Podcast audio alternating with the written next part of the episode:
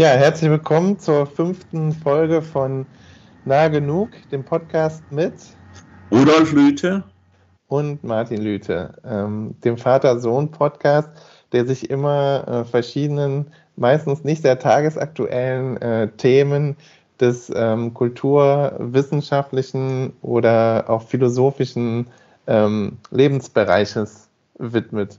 so, so ist es. Ne? So oder so ähnlich. Ähm, ja, äh, und gleichzeitig. Ja, so ähnlich, ne? Ja. Ähm, genau, und das, äh, für das heutige Thema haben wir uns ähm, so ein bisschen was ähm, nicht paradoxes, aber doch äh, in der gegenwärtigen Situation vielleicht nicht gerade intuitives ausgesucht. Wir wollen nämlich zusammen über das Komische sprechen, glaube ich, ne? Wäre eine Idee. Ja, genau. Ja, gut. Ist eigentlich die abgesprochene Idee. Ja.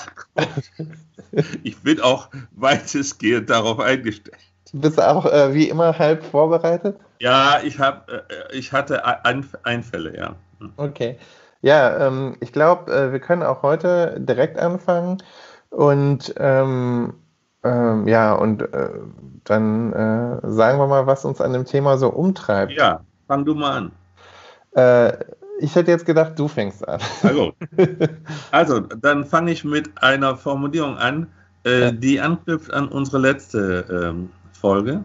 Haus da rein. Da haben wir ja über Scham gesprochen. Ja. Und im Nachgang ist ja immer so, dass wenn wir so, so einen Podcast äh, gemacht haben, dann denke ich länger darüber nach und äh, da fiel mir eine Formulierung ein, die mir gefallen hat. Mhm. Und die Formulierung lautet, des einen Scham ist des anderen Heiterkeit. Ja, ja, okay. Und damit wollte ich, also da drückt sich ein paradoxes Verhältnis äh, aus, mhm. das ich für sehr, äh, sagen wir mal, interessant halte, äh, mhm. wenn man über das Komische spricht. Ich will das wie folgt erläutern. Ähm, in, in der Erfahrung des Komischen begegnet uns in der Regel ein scheiternder Mensch. Und äh, der scheiternde Mensch hätte in dieser Situation selber Grund zur Scham. Mhm. Für den Beobachter aber ist aus dem gleichen Grunde, warum der Handelnde sich schämen müsste, eine Situation der Heiterkeit äh, ergeben, sodass man sagen kann, ähm, also etwas, etwas provokativ, mhm. wenn niemand scheitert, gibt es wenig zu lachen. Ah, okay. Ja, und, und das wiederum bedeutet, nur ein Aspekt, aber immer ein interessanter Aspekt. Das Komische und das Lachen über das Komische äh, sind moralisch ein bisschen fragwürdig, nicht? Weil sie ja gewissermaßen das Leid eines anderen voraussetzen und das dann mit äh, Heiterkeit quittieren. Mhm. Also nur eine Idee. Aber genau. Ja, aber ist, ich kenne diese Idee ausgedrückt ähm, in diesem in diesem, es gibt diesen berühmten Deutschrap-Song ANNA von Freundeskreis, ähm, und der basiert ja auf dem, auf einem Gedicht ähm, an Anna Blume von Kurt Schwitters. Und ich glaube, ja. in dem Gedicht äh, gibt es die Formulierung, Komik ist Tragik in Spiegelschrift. Ja, das ist, äh, äh ist äh, ganz, ganz schön. Also genau. sehr geistreich. Sehr genau. Geistreich. Und die, äh, und die ist auch, hat dann Max Herre übernommen, auch für mhm. den Song. Und daher finde ich, kennt man diese ja, relativ prominente Idee da auch ähm, ausgedrückt, findet man dort ausgedrückt. Ähm, äh, ja, ist, ist sicherlich das eine, also der scheiternde Mensch ist sozusagen ein ähm, typisches oder ein zentrales mögliches Element für, ähm, für das Entstehen des Komischen. Ja. Und, äh, und dann gibt es ja immer diese, diese ich, ach, komischen Unterscheidungen ne, zwischen ähm, Humor, dem Komischen und Witzen und so. Yeah. Oder Witz. Ähm, ähm, und ich frage mich immer, braucht es da so eine äh, scharfe Trennlinie? Ähm, oder, oder ist das im Prinzip das Gleiche? Oder wie würdest du das? Ah, äh, ja.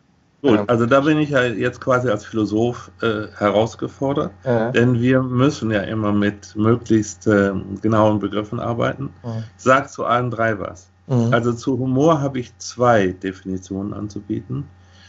Das eine ist äh, Humor als die Fähigkeit, das Komische als solches zu erkennen. Mhm.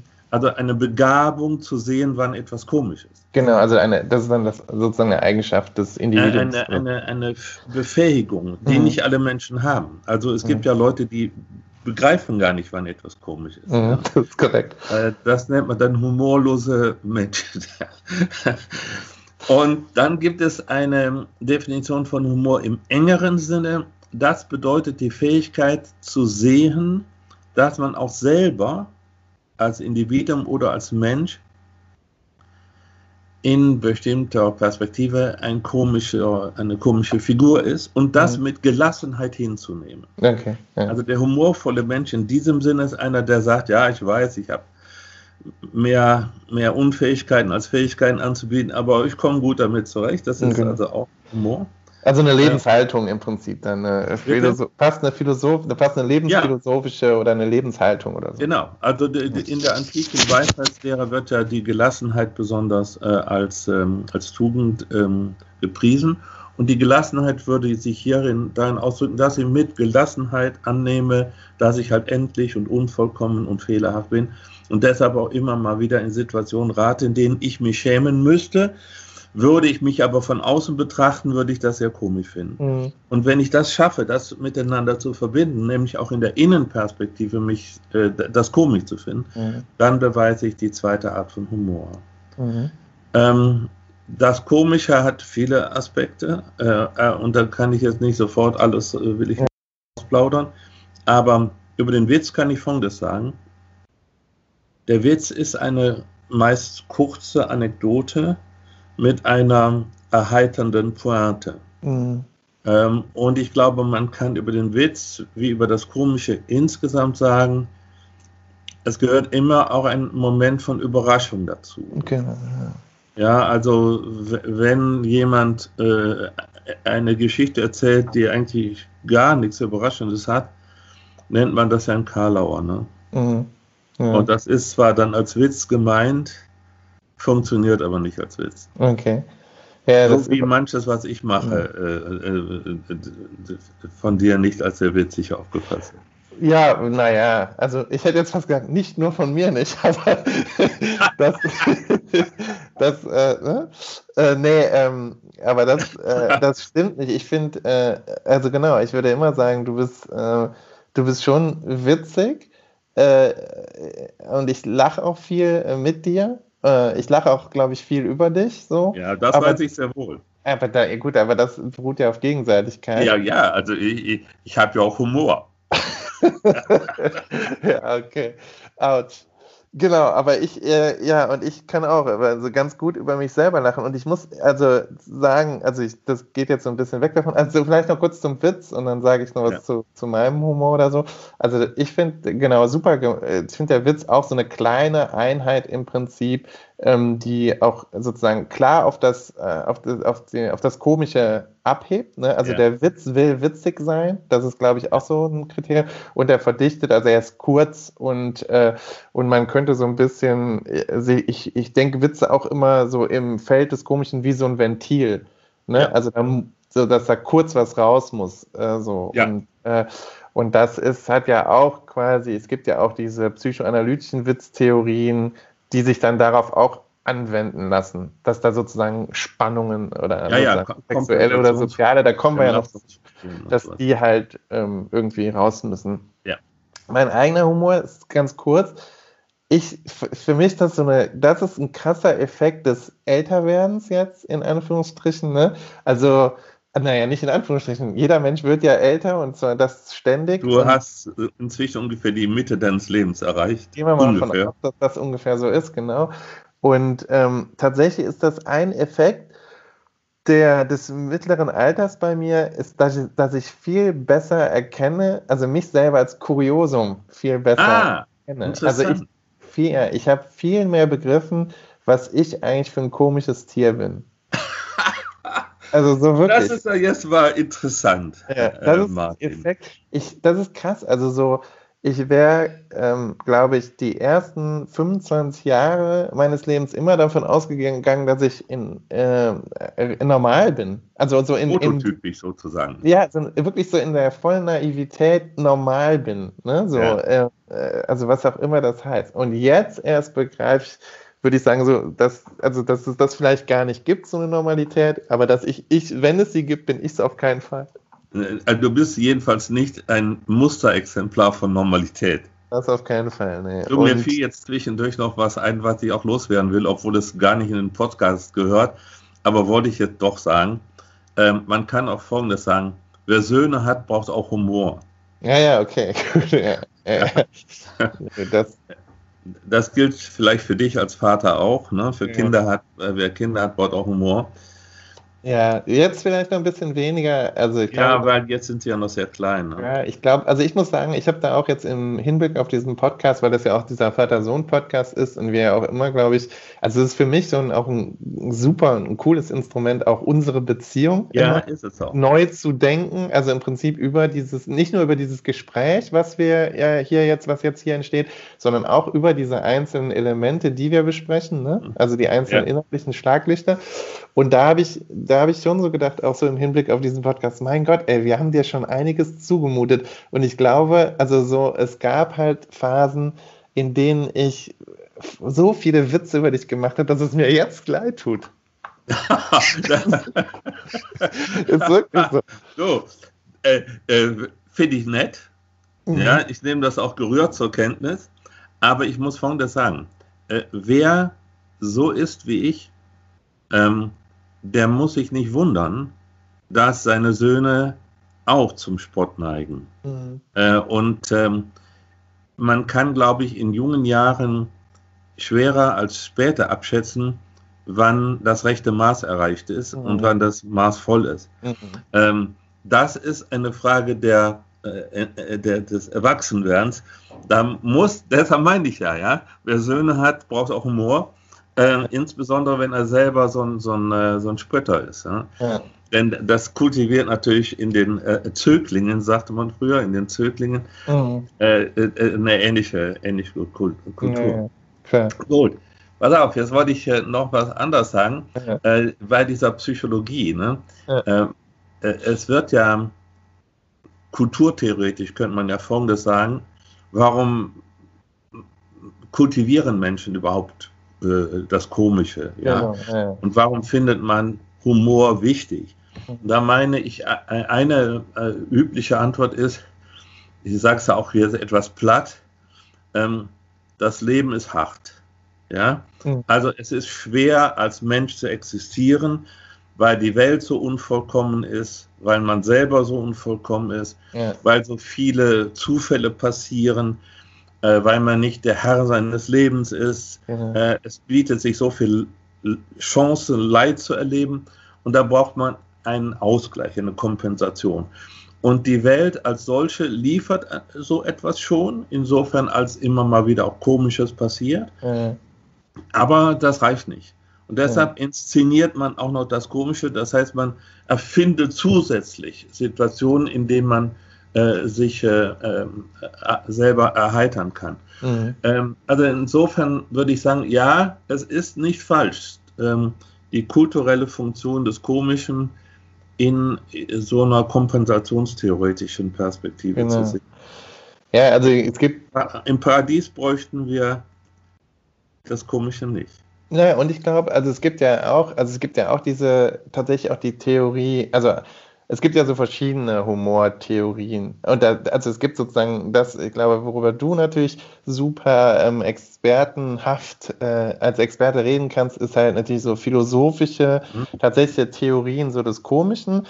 Und dann gibt es die ja aber zum Beispiel auch als Theorien des Sozialen. Ne? Also ja. es gibt zum Beispiel auch so eine, es gibt eben eine psychoanalytische Witztheorie, ne? und dann gibt es äh, Sozialwissen oder eher sozialwissenschaftlich interessierte oder äh, ähm, ja, investierte Witztheorien. Und da geht es ja immer darum, sozusagen ähm, festzustellen, also dass eben in den dass Kultur, äh, Kulturen und soziale Gemeinschaften auch konstituiert werden über ja. Witze, ja. ne, über Humor. Ja. Also und da und da finde ich ist ähm, und da gibt's äh, bei Freud gibt es dieses Beispiel der Zote, ne, also des zotigen Witzes und der erfüllt dann oft so eine Doppelfunktion, ne? Also wenn also zumindest glaube ich sagt das Freud in seinem Witzebuch, der hat ja selber ein Buch über Humor geschrieben, was äh, die Leute weniger kennen natürlich als das Traumbuch, was aber so ganz ähnlich argumentiert, ja, ja, ne? Kenn das. Du kennst das, ne? Und das macht ja im Prinzip so ein ähnliches Argument, dass auch der der Witz in der Lage ist, ähm, sozusagen das Unterbewusste, ne, so äh, kurz in den Vordergrund zu spielen. Ne? Ja.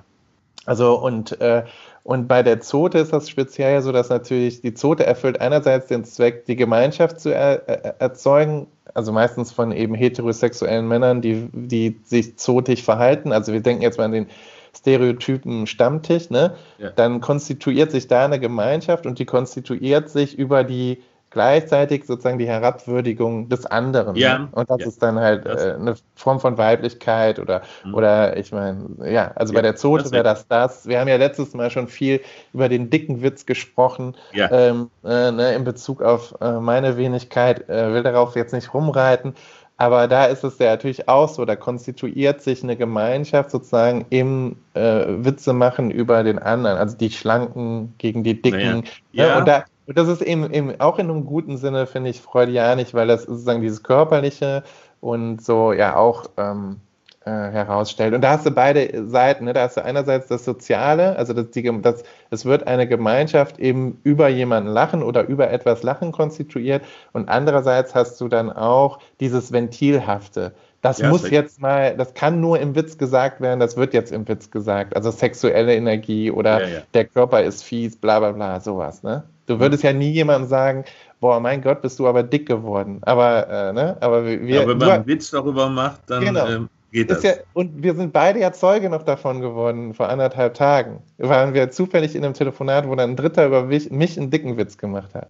Also, ne, dein Bruder hat doch äh, einen Witz über meinen, ne? Ja, Ach so, aber, ja, ja, ja, ja, ja. Aber ja, nur im Sinne von. Äh, du musst mal sagen, äh, naja, also äh, lassen wir das mal unkommentiert. Ja, genau. Nee, ja, ich finde das ja, ich hm? finde das ja auch völlig okay. Das war jetzt nicht so entlarvend gemeint, aber ich musste in dem Moment so ein bisschen schmunzeln, weil ich mir jetzt gar nicht sicher war, war das eine Anspielung auf den Podcast, ob der den hört oder ob der es nee, eben nicht weiß. Nee, das genau. ist ihm alles zu links.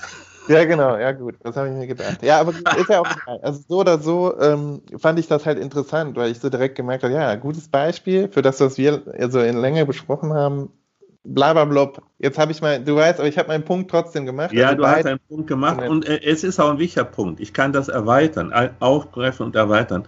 Ich glaube, äh, nicht nur bezüglich des Geschlechterverhältnisses oder der, des äh, Bezugs zur eigenen Körperlichkeit, sondern überhaupt bezüglich individueller und sozialer Identität erfüllt Witz und Komik eine wichtige Funktion. Äh, ich möchte das an einem anderen Beispiel erläutern. Ähm, Minderheiten, ohnmächtige Minderheiten vor allen Dingen, machen äh, Witze über die Herrschenden. Mhm, genau. äh, damit vergewissern sie sich erstens, dass sie zusammengehören, dass sie nämlich einen gemeinsamen Feind haben, über den man sich lustig machen kann und das nimmt ein bisschen was von dessen Schrecken weg. Mhm. Äh, und, und, andererseits äh, baut, man, baut man so etwas wie ein Selbstbewusstsein auf. Mhm. Ähm, typisch dafür sind äh, jüdische Witze, äh, aber es gibt viele andere auch, ja, aber es fallen, fallen einem sehr schnell auch jüdische Witze ein, weil die noch die besondere Pointe haben, einerseits sich über sich selber als typischen Juden lustig zu machen und zugleich äh, sozusagen den ähm, Arier, insbesondere den faschistischen Arier, als eine eher dümmliche Figur darzustellen, mhm. sodass man einerseits seine eigene intellektuelle Überlegenheit inszeniert, andererseits aber äh, sehr wohl sich auch über seine eigenen Schwächen lustig macht. Mhm. Das ist schon dann perfekt, nicht? wenn man wenn man sowohl diese ironische Haltung gegenüber anderen als auch gleichzeitig Selbstironie inszeniert. Ja, ja. Bei, bei, ist doch bei Michael Bachtin gibt es doch diese Theorie des Karnevalesken. Ja. Das erfüllt ja die gleiche Funktion, aber genau. auf einer performativen Ebene. Dass also der Ursprung des Karnevals, über den wir ja an anderer Stelle aus anderen Gründen übrigens auch schon diskutiert haben, ne? dass da ja die ursprüngliche Funktion ja auch, also sieht man ja auch noch bei diesen Karnevalsvereinen, das sind ja im Prinzip äh, Parodien von, und also unter Aushöhlung Aushöhlungen, ja, von, gerade von so preußischem und dem französischen Militär, mhm. Was ja dann eben gerade im Rheinland ne, ähm, diese Funktion hatte, dass man ist jetzt besetzt oder man ist fremdgesteuert und man, man, es gibt da so eine preußische Militärdiktatur in Anführungsstrichen. Ja. Ähm, und das kann man als Rheinländer einfach nur komisch finden. Und wie macht man das? Man bedient sich genau dieser Gesten. Und manchmal hat man jetzt das Gefühl, dass das so ein bisschen in Vergessenheit geraten ist und der Karneval selber irgendwie viel mehr äh, einem Militär gleicht, als das ursprünglich. Ne? Also sozusagen, dass diese parodistische Funktion äh, so ein bisschen verloren gegangen ist. Ja, den Eindruck habe ich schon lange. Ja. ja. Ähm, äh, also äh, ich, ich habe ja Leute gekannt, die im Karneval aktiv waren und die waren äh, als Privatpersonen immer viel lustiger, als wenn sie ihre Uniform angezogen oh. hatten. Ne? Oh. Da, da, also mit der Uniform eine Art Rangbewusstsein auftrat und es mit dem militärischen Rang eines Karnevalisten nicht vereinbar war, sei, äh, noch albern zu sein oder auch nur komisch. Ne? Genau, ja. äh, sondern da muss sozusagen die, die Würde in den Vordergrund gestellt werden. So eine gewisse ähm, Ernsthaftigkeit. Würdevolle Ernsthaftigkeit. Ja, ist richtig. Ja, ja. Äh, ich wollte noch einen anderen Aspekt sagen. Also, ähm, was auch gewissermaßen mit der moralischen Fragwürdigkeit des Komischen zusammenhängt. Ähm, ich habe äh, mein Buch gelesen, da leitete der Theoretiker äh, das Komische und den ähm, Humor völlig ab aus äh, Schadenfreude. Mhm. Ja? Äh, und als ich sagte, ja, der scheiternde Mensch ist eigentlich der, der, der, das, die typische Figur in einer komischen Situation, ähm, habe ich ja gewissermaßen dieses Denkmuster übernommen. Ähm, ja, da, da ist was Wahres dran. Aber wenn man, also meiner Meinung nach ist es so, wenn man das Komische nur unter dem, Gesichtspunkt der Schadenfreude erlebt, ist das vom Humor abgekoppelt. Mhm. Ja, also dann sieht man sich selber nur in der Rolle des Beobachters und betrachtet den anderen als den ganz anderen, mhm. Äh, der, der eben äh, äh, eingeschränkt und fehlerhaft und tolpelhaft und zu dick oder zu dünn oder zu dumm oder zu äh, ungeschickt ist und blendet aus, dass man selber auch in die gleiche Kategorie gehört, nur vielleicht mhm. unter andre, in anderen Kontexten. Äh, dann hat also sozusagen derjenige, der nur das Komische erlebt, aber das Komische abkoppelt äh, vom ähm, äh, Humor, der, der, neigt zum Zynismus, glaube ich. Mhm. Ah, okay. Der findet den Menschen einfach nur noch lächerlich und versucht sich selber zu retten, indem er sich ganz rausnimmt aus der Perspektive ja, genau. dieser komischen Welt. Ja, genau. Das ist eine Gefahr. Und insofern meine ich, äh, diese Überlegenheitstheorie, die auch mhm. vertreten wird, nicht? Äh, äh, dass also wir uns freuen am Komischen, weil wir uns dann selber überlegen fühlen gegenüber demjenigen, der sich da gerade wieder blamiert hat. Mhm. Äh, die äh, ist, äh, wenn sie ver, äh, verallgemein, nee, ähm, absolutiert wird, verabsolutiert wird, ist eine sehr problematische Haltung. Mhm. Ja, im Amerikanischen gibt es ja diese, diese, das Prinzip der Roast, ne? Also jemanden rösten. Ja, also habe ich zufällig gestern was drüber gelesen. Ja, genau. Und Furchtbar. Das, ich bin ein Riesenfan von. Ah, Gut, jetzt kommen wir mal auf einen Streitpunkt. Ja. Nee, aber deshalb, also mal da wäre mein Argument, da gibt es natürlich eine Person, also es gibt die äh, bei einem amerikanischen Fernsehsender verhaftet, ist die mittlerweile in Serie gegangen, Comedy Central Rose, und das sind oft tatsächlich Stars oder solche, die es mal waren, so dieses Prinzip, was wir ja auch hier in Deutschland aus dem Reality-TV so ein bisschen kennen. Ne? Dschungelcamp. So Dschungelcamp-mäßig, genau. Das ist äh, vielleicht auch noch was, worüber man reden muss.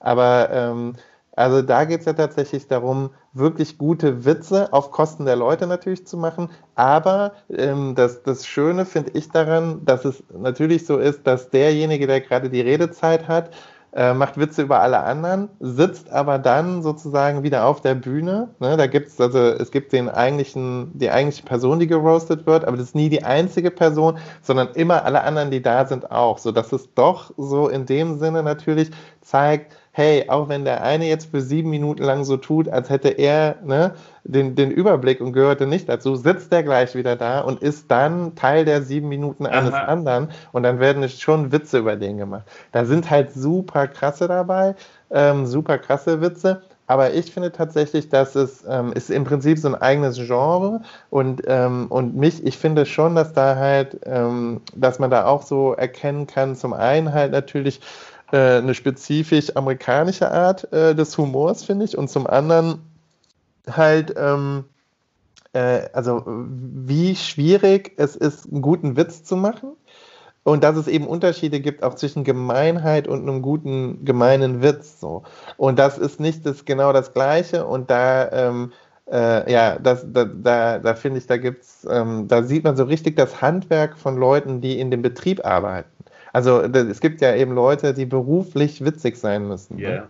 Und das ist ja, ist ja eine Handwerkskunst. Ja, und das, finde ich, sieht man da ganz, ganz besonders ähm, toll. Und ich finde, also es gibt du, so Beispiele von Leuten in Deutschland, die das auch mal versucht haben zu übersetzen.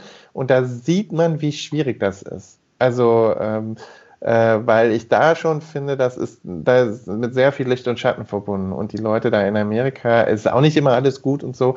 Ähm, auch da sieht man, wie schwierig es ist, aber da gibt es schon Leute, die das echt richtig gut können. Ja, ja also äh, hatte ich mir auch übrigens vorgenommen, das auf irgendeine Weise anzusprechen, mhm. dass bei aller Nähe zwischen uns ähm, es doch auch in Humorsachen äh, Differenzen gibt. Absolut. Also. Ähm, zum Beispiel hast du viel mehr als ich eine Begeisterung für absurden Humor. Absolut. Ja, ja. Helge Schneider und sowas, ja. ja. Ich, äh, zum Teil finde ich das auch komisch, ja. Mhm. Aber eben nur zum Teil. Ne? Mhm. Ähm, und dieses Roasting, das äh, sehe ich mit großem Unbehagen. Und das will ich erläutern. Ne? Da bin ich sozusagen infiziert von entsprechenden philosophischen Theorien, ja. und zwar auch noch von altehrwürdigen Theorien. Ja, natürlich. Ähm, und zwar gibt es äh, aus der aristotelischen ähm, ähm, äh, Ästhetik ähm, das sogenannte Harmlosigkeitspostulat. Ja.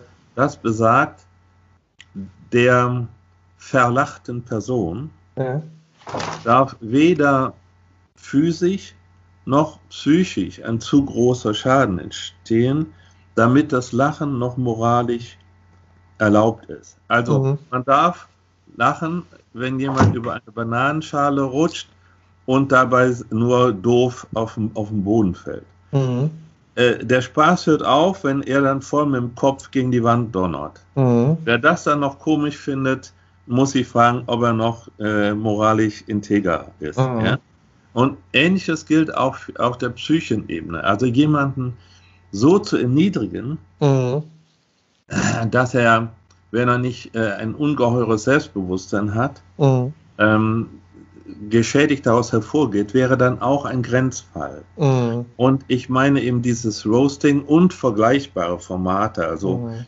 Ähm, wir können auch nochmal über Satire. Ne? Mhm. Also Satire ist ja dann auch so, so, so ein Element, wo man dann bis an die Schmerzgrenze geht. Mhm. Ähm, da meine ich eben nicht, ähm, dass das ähm, ähm ohne Einschränkungen erlaubt ist. Mhm.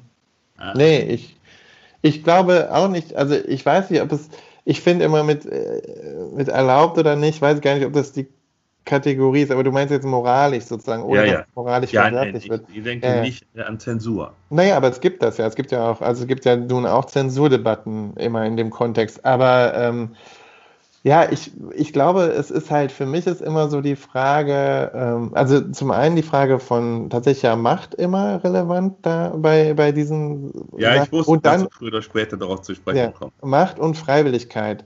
Also, weil ich finde, also es gibt ja auch diese, diese unsägliche, ähm, ich vergesse den Namen, diese österreichische Kabarettistin, die halt ähm, äh, der, der Nur gibt ja immer ein Forum. Ist vielleicht auch ganz gut, wenn man den Namen nicht sagt, aber die, ähm, die ist, ähm, die hetzt halt äh, oder macht Satire immer gegen, also gegen alle linken Ideen und dann aber auch gegen äh, die Bevölkerungsgruppen, die von linken Ideen zum Beispiel geschützt werden sollen.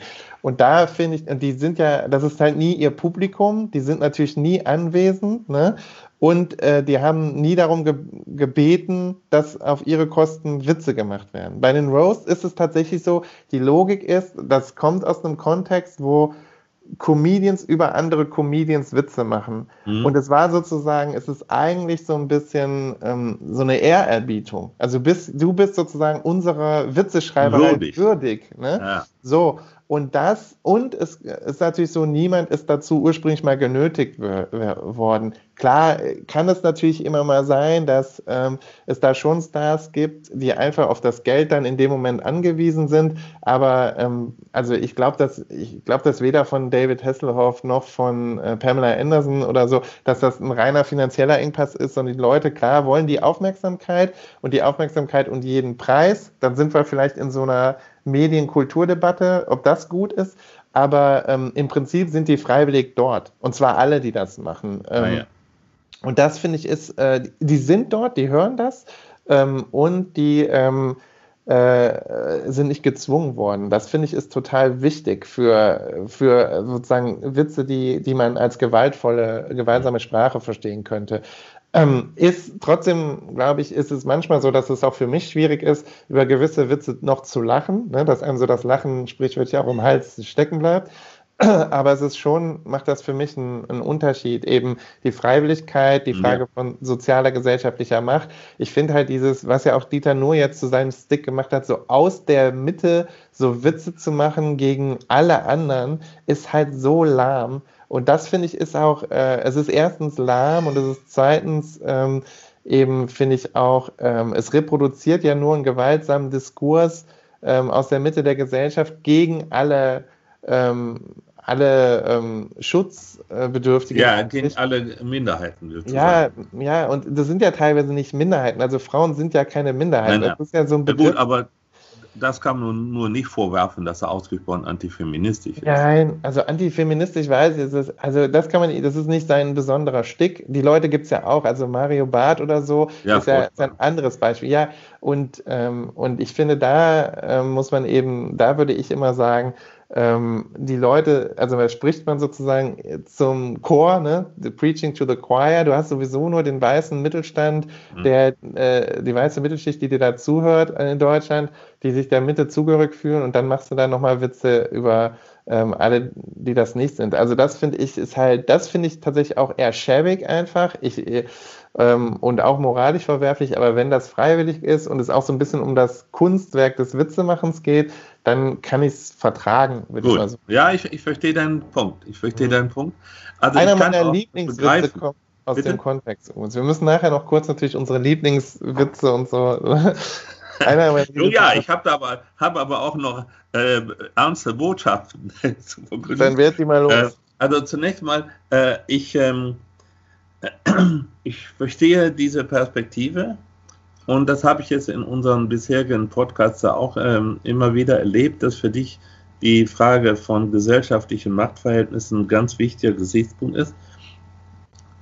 Ist mir auch erst in diesen Zusammenhängen mit unserer Gespräche so deutlich geworden, dass das ein wichtiger Aspekt ist, äh, leuchtet mir auch ein. Und äh, als ich sozusagen diese Kompensation der Ohnmacht durch den Witz äh, ähm, ähm, äh, beschrieben habe, da war ja davon gewissermaßen indirekte Rede, nicht? Also mhm. äh, eine jüdische Minderheit genau, macht ja.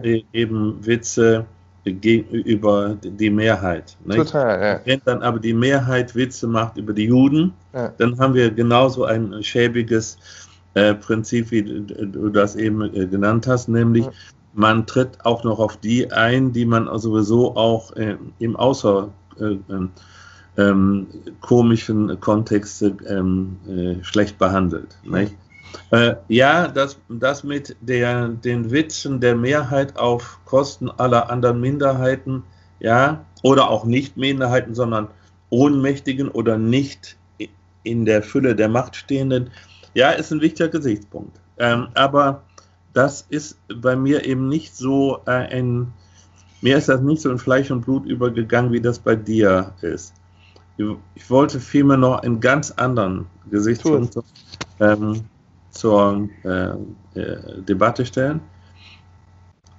Ich glaube, dass die Kultivierung des Komischen äh, und vielleicht passt das dann auch zusammen mit dem äh, deiner Kritik an Dieter Nuhr, ähm, dass sie die Kultivierung des Komischen auch etwas Erzieherisches hat. Mhm. Äh, dass sie sozusagen volkspädagogische Ansprüche stellt. Ähm, ich will ein Beispiel dafür nennen aus der Komiktheorie. Mhm. Da wird äh, oft werden die Komödien von äh, Molière äh, als Beispiel genommen. Figuren, die dort als komisch im Sinne von lächerlich dargestellt werden, wie der, der Geizige, der eingebildete Kranke, der Bürger als Ehemann, äh, pardon, als Edelmann. äh, was soll man sich dazu denken, dass ich mich hier versprochen habe? Nicht? Mhm. Also, jedenfalls, ähm, die normale Interpretation, die ich auch teile, ist, hier soll im Publikum der Eindruck entstanden werden, so wie diese Figuren soll man nicht werden. Oh. Denn wenn man so ist, dann ist man eine lächerliche Figur. Also wirkt äh, das Theater erzieherisch ähm, und äh, regt das Publikum an, diese von der Gesellschaft akzeptierten Normen eben nicht geizig zu sein, äh, nicht äh, hochmütig zu sein und ähnliches, äh, in sich selber zu realisieren. Insofern ist gewissermaßen die Komödie hier eine, ähm, eine pädagogische Anstalt. Und mhm. das kann man auch außerhalb von, von Molière, zum Beispiel bei sehr ernsthaften Dramatikern wie Schiller, ja ähm, bestätigt finden, der auch das Theater als äh, pädagogische Einrichtung verstanden hat. Das ist, glaube ich, auch ein Aspekt des Komischen, den man äh, äh, ernst nehmen muss. Ja, so eine Art vielleicht so eine Art Pädagogik des Komischen, ne? Und ja. ähm, eben, äh, und klar, also über diese ständige, ähm, also Wiederholung auch von, äh, von gewissen Dingen in der Komik, ne? Also, ähm, also das Aufgreifen von Stereotypen, was man ja. dann immer wieder ähm, reinszeniert. Dadurch wird natürlich auch in der Komik und weit über das äh, Feld des Komischen hinaus ja dann ähm, äh, die Sachen natürlich gemacht, sozusagen, ja, als äh, natürlich äh, verankert. Und klar, also da, dann kann die Pädagogik sozusagen auf beide Arten und Weisen wirken. Ne? Also ähm, sozusagen im, im positiven Sinne, ähm, im besten Fall dazu beitragen, dass man ähm, gewisse Formen absurden Handels auch als solche markiert, ja. aber dann gleichzeitig auch sozusagen im Witz über kulturell andere oder sowas ähm, genau. auch natürlich Ausgrenzungen perpetuieren. Genau, also man kann zum Beispiel auch äh, äh, Menschen zu Antisemiten erziehen, indem man ähm, auf der Bühne die Lächerlichkeit vermeintlich typisch jüdischen Verhaltens inszeniert. Genau, nicht? ja, bei also Freud also, ist ja auch der Judenwitz in dem Humorbuch irgendwie das zentrale, also eine ganz zentrale ähm, äh, Figur, die er ja, immer ja. wieder, die er immer wieder aufgreift. Das war mir gar nicht so klar, weil also ähm, das in meiner Generation ja jetzt nicht mehr so verbreitet nee, war. Ist nicht mehr so aktuell, wie das noch bei, bei uns war. Mhm. Ähm, ich habe, also du, du willst ja auch unbedingt noch mal ein paar äh, äh, lustige Sachen erzählen. Äh, können wir machen, aber ich muss, äh, damit ich nicht daran ersticke, noch zwei ja. Sachen loswerden. Gut. Ähm, ein Element, das wir noch nicht wirklich äh, thematisch gemacht haben, ist ähm, Parodie. Mhm.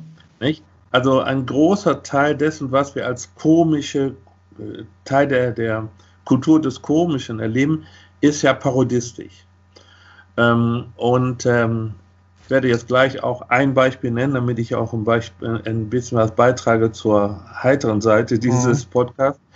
Ähm, also was ist eine Parodie? Und ich glaube, im Grunde ist eine Parodie, äh, die ähm, Umschreibung zum Beispiel eines Textes, in, äh, der sich selber ernst meint, mhm. in einen komischen Text. Mhm. Also typisch ist sozusagen das Umschlagen des Ernstes in das Heitere.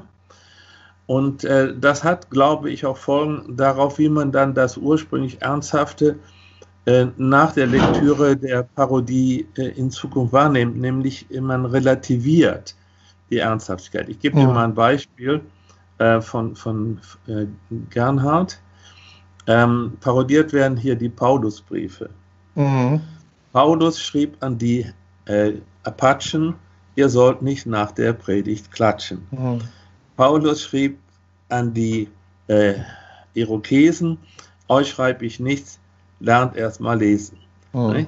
Also, ähm, das merke ich schon, das gefällt dir nicht besonders. Nee. Aber ich finde sowas lustig, ja. Mhm. Gut, aber das, das war jetzt mein Beitrag zu, zur, zur Parodie. Ich habe noch etwas naja, also, ich sagen, finde das, aber das hatte ich später. Okay. Ich finde das beste oder eines der besten Beispiele für Parodie, das wir auch beide, glaube ich, lieben. Ich vielleicht sogar ein bisschen mehr als du, ist ja dieser Loriot-Sketch äh, mit dem Astronauten. Ah ja, ja, ja, Also weil da wird ja sozusagen eine ganze, da wird halt, äh, da werden halt verschiedene typische Verhaltensweisen ähm, parodiert, ne? Also, ja, ähm, also nämlich die, also die einer Fernsehinszenierung, also ja ich will jetzt den ganzen Sketch nicht erklären, aber das ist sozusagen, ähm, wir haben ja dieses Ritual, dass wir an Weihnachten immer Loriot zusammen gucken.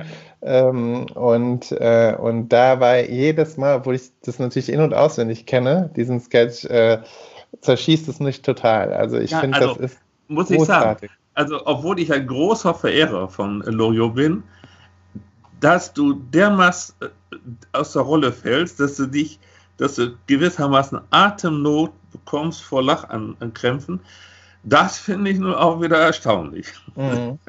Aber gut, ja, ich finde es auch sehr lustig. Ich finde andere Sketche wiederum lustiger als du, zum Beispiel das mit der Polizistin, die da mit Parkuhren äh, Probleme hat. Äh, das finde ich sehr grotesk. Aber äh, ah, da kann man noch etwas Allgemeines anschließen. Ich glaube, man kann viel lernen über ein Individuum und auch über eine Gruppe von, von Menschen, wenn man äh, beobachtet, was sie komisch finden. Mhm. Ja, ja. Das ist sehr dekouvrierend für einen, wenn man es zu lesen versteht. Und äh, ich, ja, und ich finde auch, ob Leute überhaupt was äh, witzig finden. Ich finde, teilweise ertappe ich mich dabei, wenn ich so Leuten begegne und mich frage, irgendwas, das war doch, ja, okay, war doch mit denen und vielleicht haben die mir auf Anhieb nicht so gut gefallen. Ach ja, die haben kein einziges Mal gelacht oder so. Ja. Also wenn ja, Leute immer nur ernst sind und auch sozusagen das Komische, wie du ja auch schon gesagt hast, das Komische nicht sehen können, das ist auch immer so eine, das, äh, ja, das macht mich zumindest auch perplex. Ja, ja gut. Pass auf. Darf ich noch was ganz Ernstes sagen? Tu es. Ah, oder du wolltest doch unbedingt noch was sehr Komisches äh, Achso, ich weiß nicht, in welcher Reihenfolge. Nee, ich wollte noch sagen, also es gibt ja so diese, es gibt ja so verschiedene Typen von Witzen, aber ich glaube, ähm, äh, also ich, ich habe tatsächlich sozusagen einen Lieblingswitz, bei dem ich so ganz, ganz äh, toll finde, wie er mit Erwartungshaltung spielt, aber das, das würde jetzt auch viel zu weit gehen, glaube ich, die ganzen Kontexte zu erklären, um diesen Witz äh, als so witzig zu etablieren, wie ich ihn finde. Ne? Und dann hat man es schon erklärt. Und ja, ist überhaupt ja schwierig, Witze erklären. Ne? Witze erklären ist, genau, das wollte ich gerade sagen, das wissen wir ja auch, das geht sowieso nicht. Und ich habe das auch festgestellt, ich habe ja ein Seminar auch gemacht mal über Comedy in der amerikanischen Kulturgeschichte.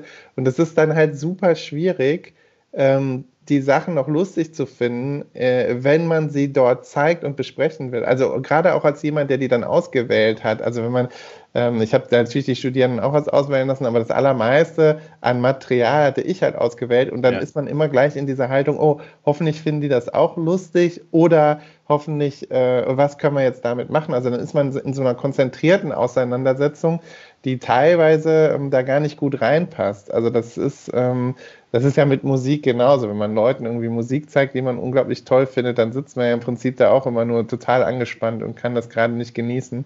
Und so war es für mich schon auch. Also so, wenn man dann so super ernsthaft in so einem Comedy-Seminar sitzt oder wie wir jetzt hier in diesem Podcast, das ist halt auch immer so ein bisschen strange, ne? Ja, ist also es. So, Also ich finde, dann ist es halt so ein bisschen, man will dann halt lustig sein, aber ganz, ganz oft kann man es dann gerade nicht, ne?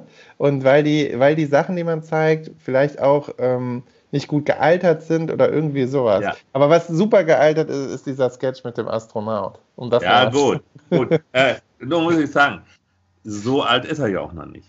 Ja, gut, aber ich finde schon, also das finde ich halt das Tolle daran, diese Zeitlosigkeit, dieser besonders, für mich ist das so ein besonders tolles Beispiel für diese medialisierte Situation.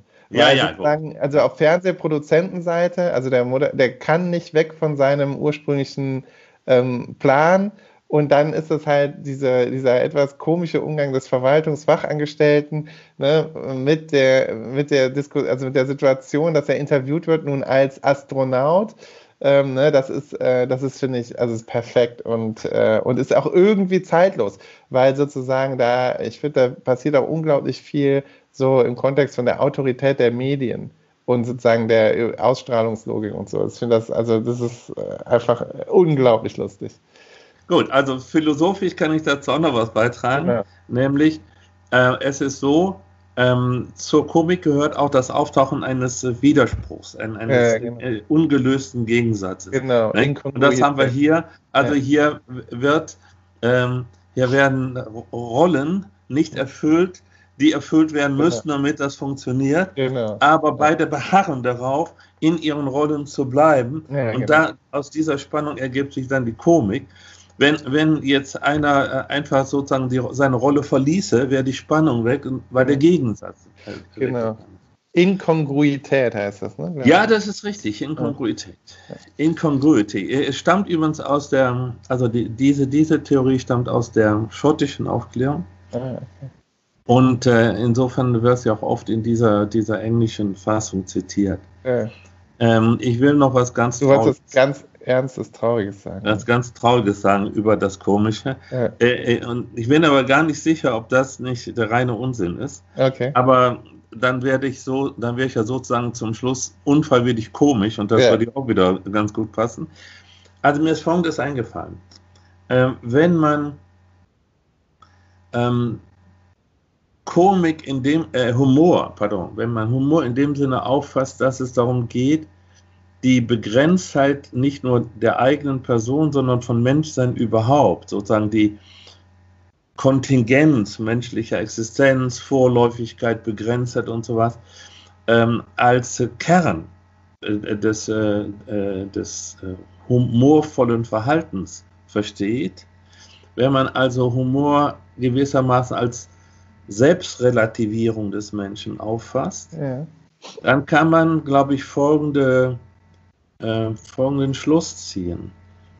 Derjenige, der gar nicht über diese Art von Humor verfügt, ähm, muss ja gewissermaßen andere Mittel finden, um mit dieser beunruhigenden Erfahrung eigener Kontingenz und Vorläufigkeit und Fehlerhaftigkeit umzugehen. Mhm. Und jetzt habe ich folgende verwegene These dazu.